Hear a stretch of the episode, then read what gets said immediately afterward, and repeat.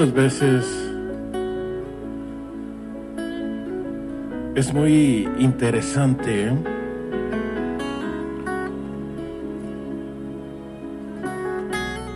escuchar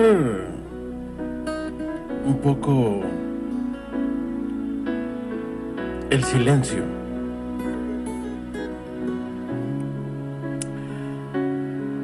Pareciera un poco contraproducente lo que estoy diciendo? A veces solamente me gusta escuchar. Y por eso que dejo a veces la música correr. Porque en el momento de escuchar la música, la adoración a nuestro Dios, es como que en el momento apacible, en el momento de silencio, en el momento donde todas, está todo tranquilo,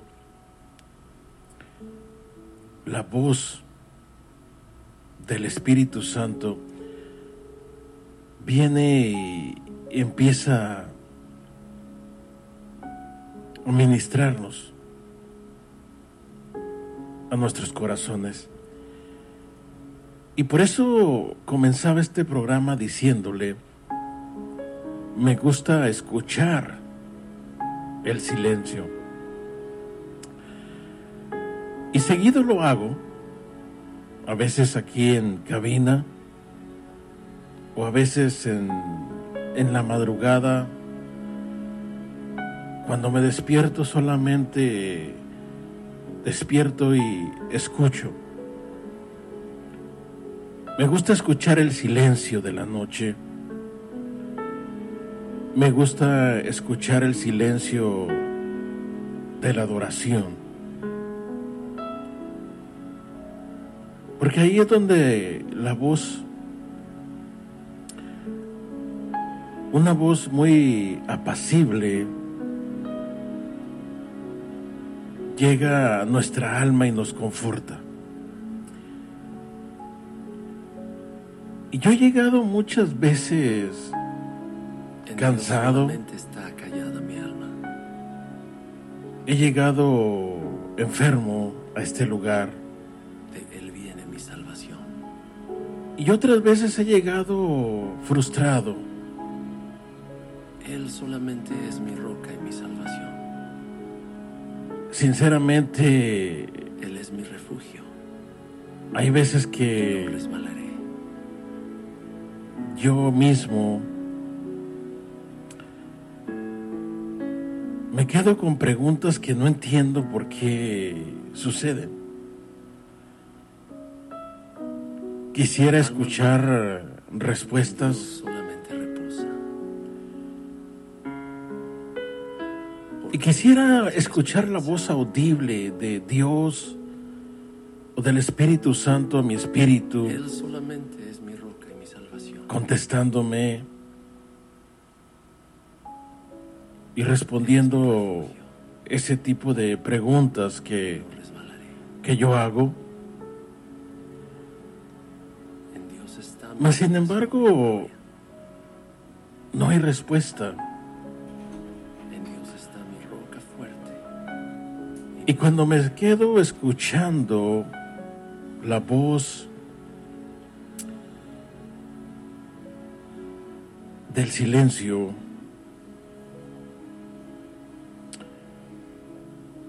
es cuando empiezo a recibir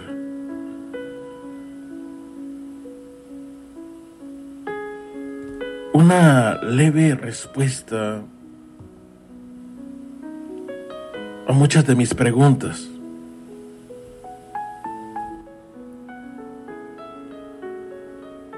Y esa voz viene con con paz. Esa voz viene con silencio. Esa voz viene con una frescura de aliento. Esa voz viene con una fortaleza interna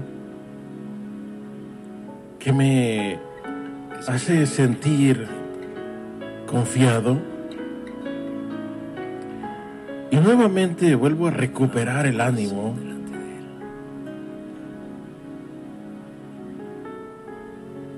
Ese ánimo que tal vez traía muy bajo por el suelo. Y le digo, no es el ánimo de creer en Dios, porque estamos, aquellos que hemos nacido en el Espíritu, ya estamos adheridos al Espíritu. En ningún momento se trata de desanimarnos de Dios, porque ¿a dónde iremos si no es con Él? Pero el desánimo viene cuando muchas veces una petición que usted traía en el corazón no fue respondida. Y detrás de esa petición que no fue respondida, viene la interrogante a su espíritu. Inmediatamente formula una pregunta y le dice al Señor, ¿por qué? ¿Por qué pasan estas cosas, Señor? Tal vez a usted le ha pasado con la enfermedad de un amigo. Tal vez le ha pasado con la muerte de un familiar. O le ha pasado con una petición que usted tenía una convicción de que, de que iba a suceder y, y en un de repente no sucede. Y ahí es donde se queda lo interrogante, el cuestionamiento de nuestro espíritu, formulándosela al Espíritu Santo de Dios. ¿Por qué suceden estas cosas?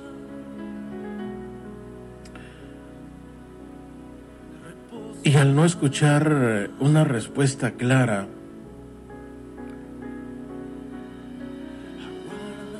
el silencio de la noche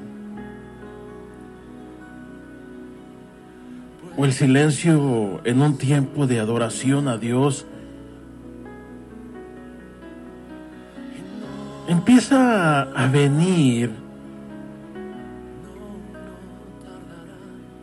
esa fortaleza, ese ánimo, esa confianza de que no importa lo que esté sucediendo,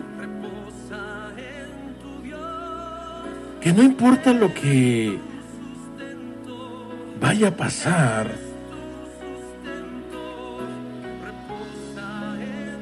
que no importa lo duro de la prueba, lo terrible de la circunstancia, Dios es lo suficiente poderoso para sacarnos victoriosos de cualquier eh, situación. Difícil que, que ella parezca.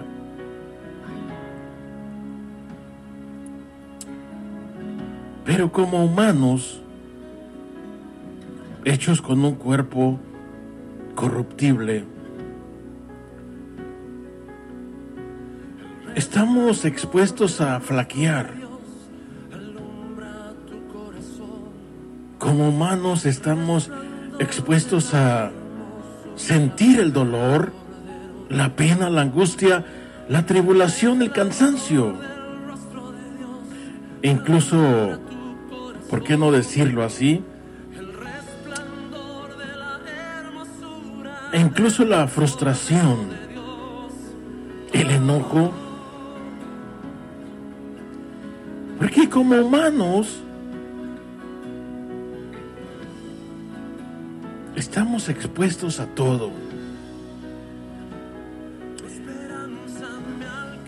Y yo puedo recordar una escena muy particular de mi vida diaria.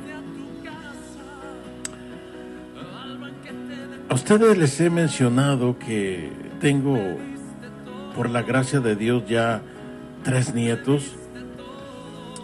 A mis cuarenta y tantos años, tengo ya tres nietos. Y muchas veces se quedan aquí en casa. Yo y mi esposa los disfrutamos los fines de semana. Y ellos, a su temprana edad, una de como dos años y medio, uno de dos, y el otro como de cinco y medio, algo así, seis. Pero uno de ellos, eh, el más pequeño, muchas veces le llamo la atención cuando está haciendo alguna situación. Llámese tirando cosas o haciendo y deshaciendo en casa. Mi esposa acostumbra a tener algunas figuritas de porcelana en los muebles y él llega y las agarra y las avienta. Entonces, yo he llegado a pararme al lado de él y le quito las cosas. Y lo he disciplinado en algunas ocasiones,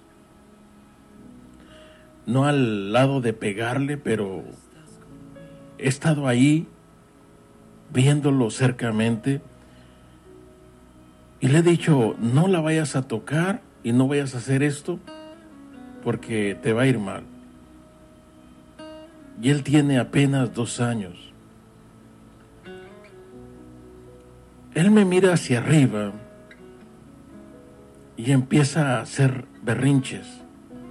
Se enoja, patalea. Y yo lo he contemplado y lo he visto como hace ese tipo de gestos que en cierta manera me gusta disfrutar cuando hace sus corajillos. Pero yo dentro de mí he pensado que no importa el momento que él esté pasando, un día tal vez me lo agradecerá. Primero porque lo estoy librando de que haga lo que quiera y que viva sin disciplina en esta vida. Y segundo porque cuando la abuela venga o la mamá y quiebre alguna figura, le va a ir mal. Pero muchas veces esa es la actitud que nosotros tomamos como humanos y yo se lo digo por mí, por mi persona. Yo he hecho berrinches, me he enojado, he pataleado y le he dicho, Señor, ¿por qué no me has concedido este milagro de sanar a esta persona?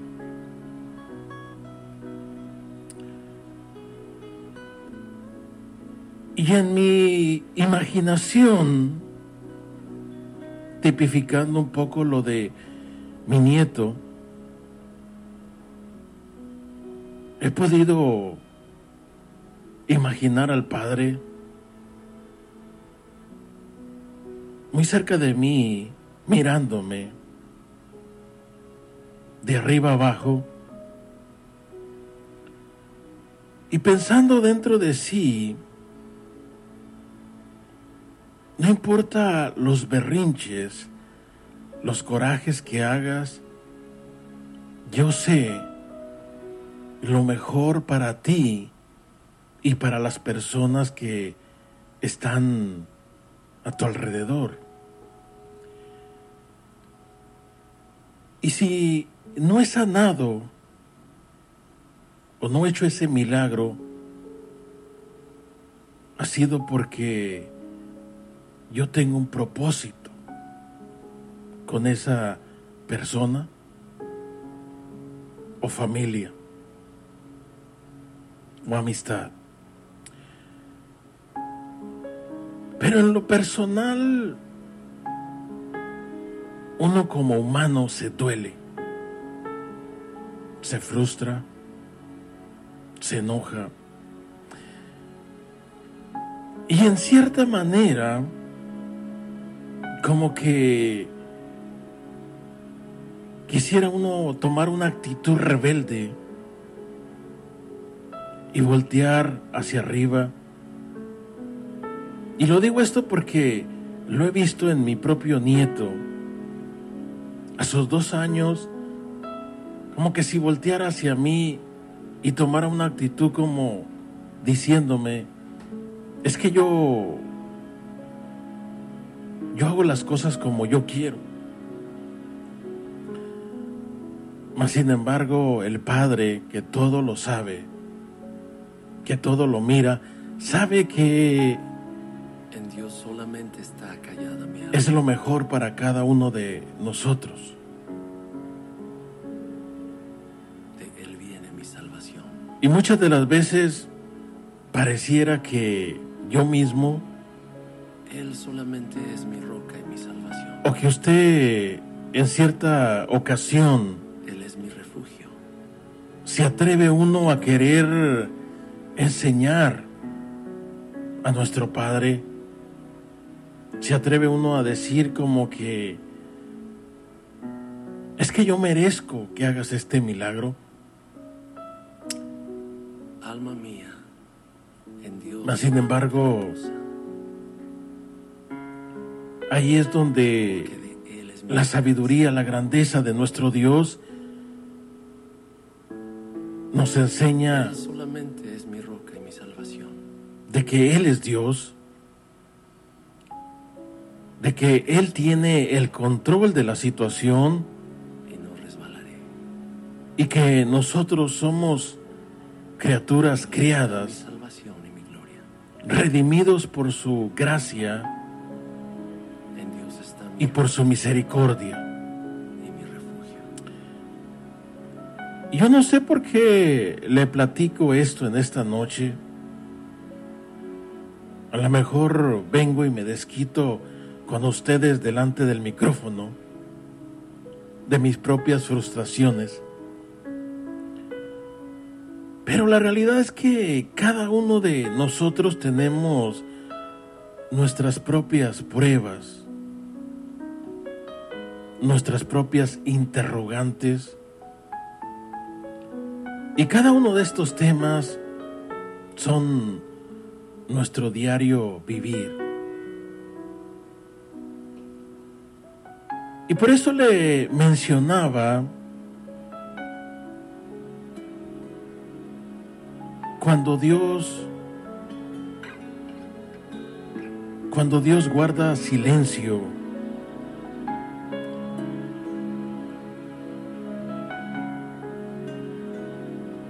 cuando el Señor se queda callado Espera en Él en todo tiempo.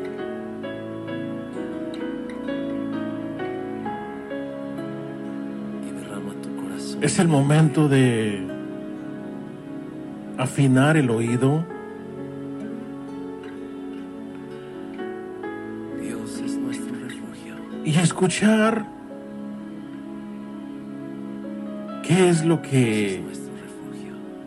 Él está haciendo.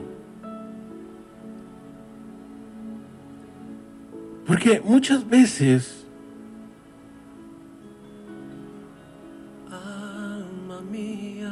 en el silencio de la noche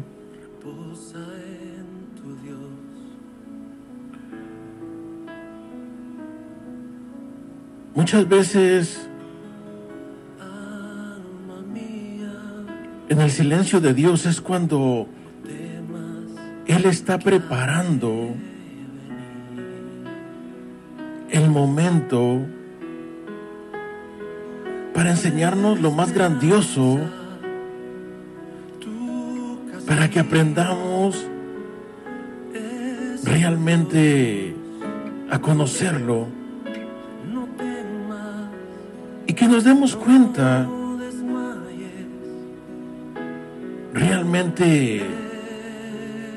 el carácter de un Dios bueno.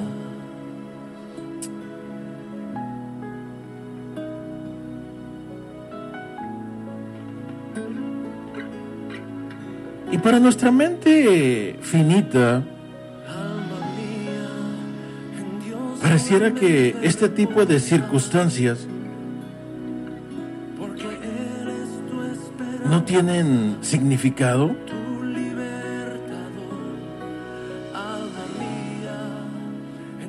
Para muchos de nosotros este tipo de circunstancias que estamos viviendo parecieran algo absurdo.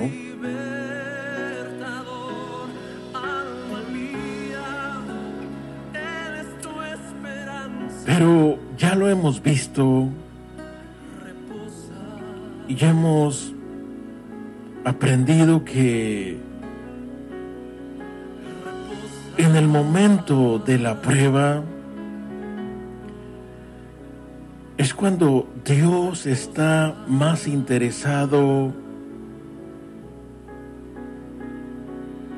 en ti y en mí.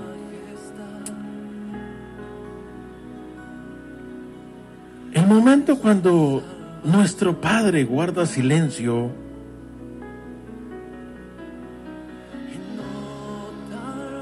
es porque realmente Él está preparando ese escenario para que tu carácter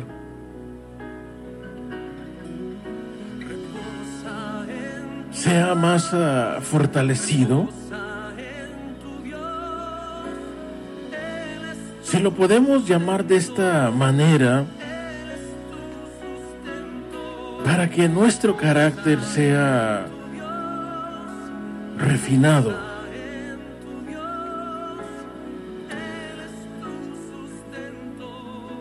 Algunos de ustedes van a preguntarse y van a decir,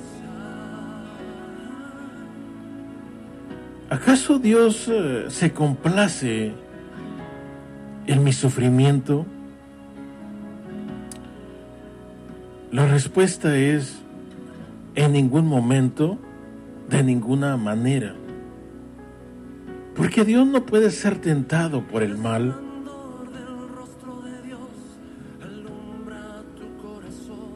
Hace algunos años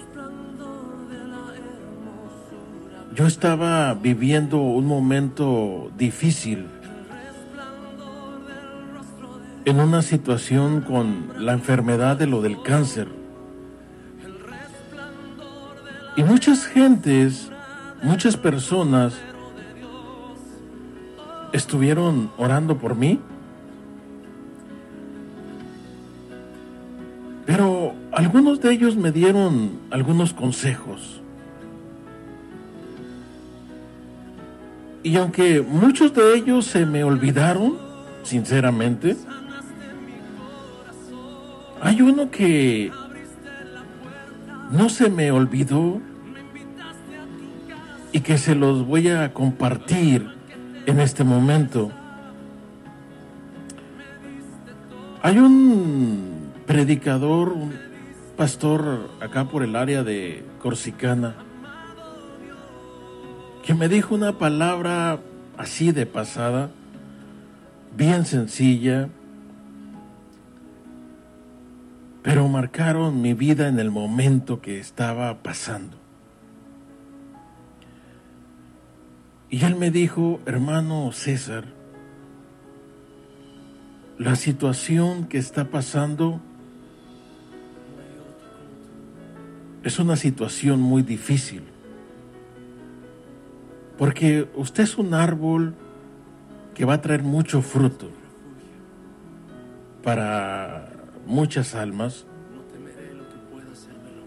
Nomás quiero recordarle que Dios es un Dios sabio. Y en su sabiduría, Dios sabe qué árbol da fruto y qué árbol no da fruto. Pero así como es Dios sabio en conocimiento, el árbol que da fruto, Dios no lo corta. Pero sí lo poda para que dé más fruto. Y si usted está pasando este momento, no tenga temor porque Dios no te va a cortar de la tierra, pero puede traer eh, el hacha, la tijera, para podar tus hojas o tus ramas secas, para que esas ramas sean nuevamente renovadas y vuelvas a florecer nuevamente y te conviertas en un árbol mucho mejor, más grande, más fuerte, que va a traer mucho fruto. Y esas palabras a mí me marcaron. Y esas palabras son las mismas que yo te comparto en esta noche. Si tu momento es difícil, tu momento es un momento de, de prueba, no te preocupes porque estás siendo podado. Y ahí te contesto la pregunta que muchas veces yo me he hecho. Y esa pregunta ha sido, ¿por qué? ¿Por qué pasan estas cosas? Porque hay gente que no es sanada. Porque hay gente que incluso que muere en el momento. Porque hay gente que no se le conceden todas las peticiones. ¿Por nuestra falta de fe? ¿Por nuestra incredulidad? Puede ser que sí, pero una de las circunstancias más sobresalientes es que Dios está tratando con nuestras vidas. Y aunque para muchos de nosotros este tipo de situaciones parecieran situaciones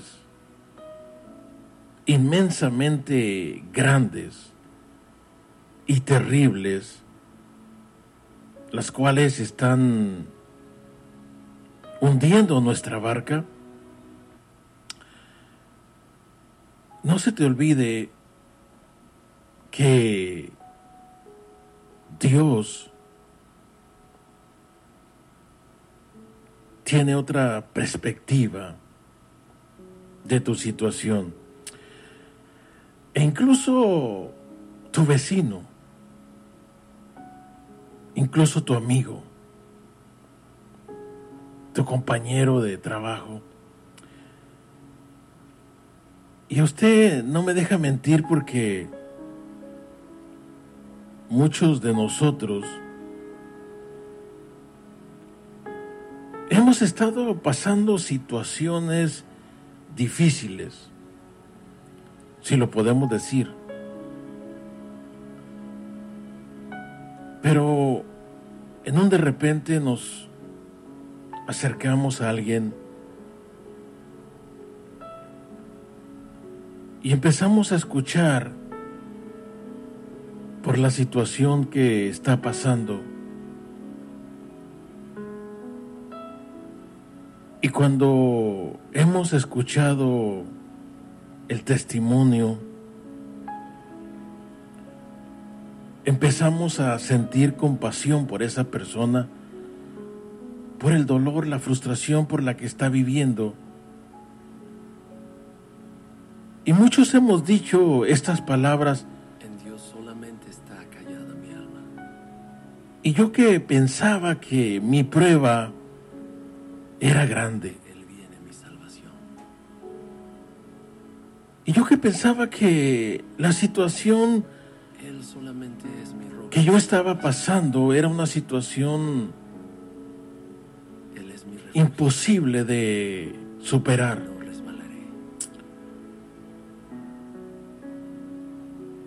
Lo mismo le pasa a la persona que te contó. El día de mañana o el mes que entra viene y, y platica con alguien y le comparte.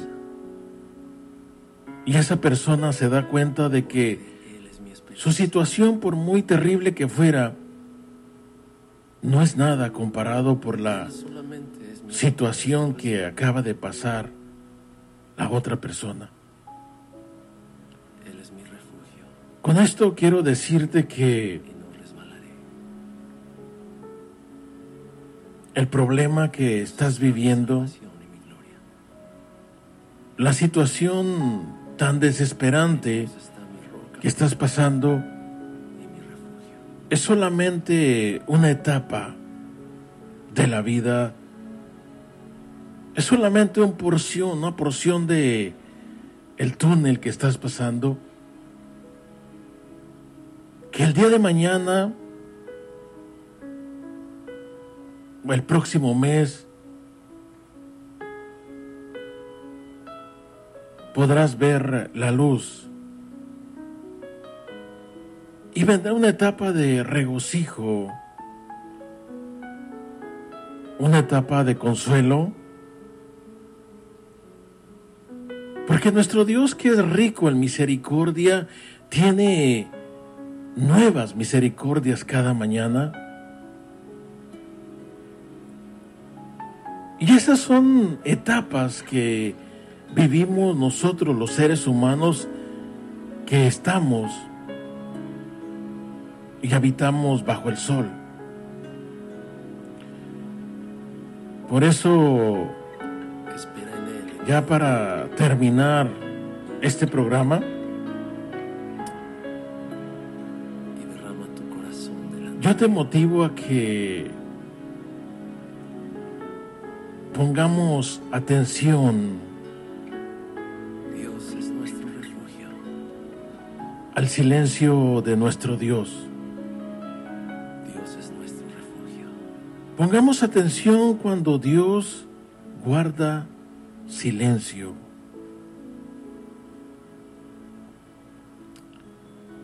Porque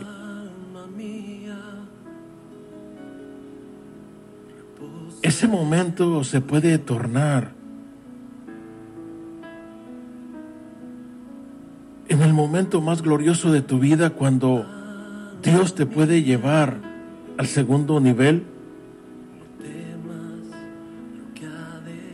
y por lo tanto nuestro Dios puede delegar mucho más responsabilidades para tu vida, para tu matrimonio, para tu familia, para tu ministerio. Sé que es difícil sonreír en medio de la tormenta. Porque ¿quién va a sonreír en medio de la tormenta? Si en la tormenta nos encontramos temerosos, angustiados, nos encontramos tristes, desesperados, pero Dios no nos pide que sonreíamos en medio de la tormenta. Pero Él nos pide confiar en Él.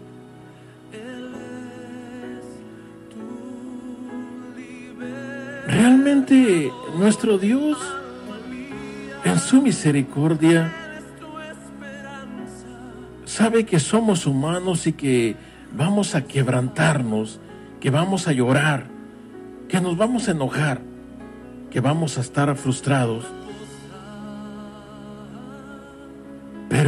confiemos en nuestro Padre. Confiemos en que Él sigue estando al tanto de nuestra situación.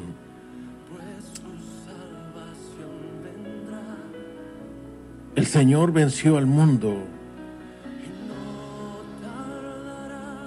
Y en el mundo tendremos aflicciones, pero confiad, porque Él ya venció al mundo. Así es que, como dice el canto, solamente reposa. Reposa en nuestro Dios. Descansa, que tu alma descanse en el Señor, nuestro amado ayudador, nuestro Dios.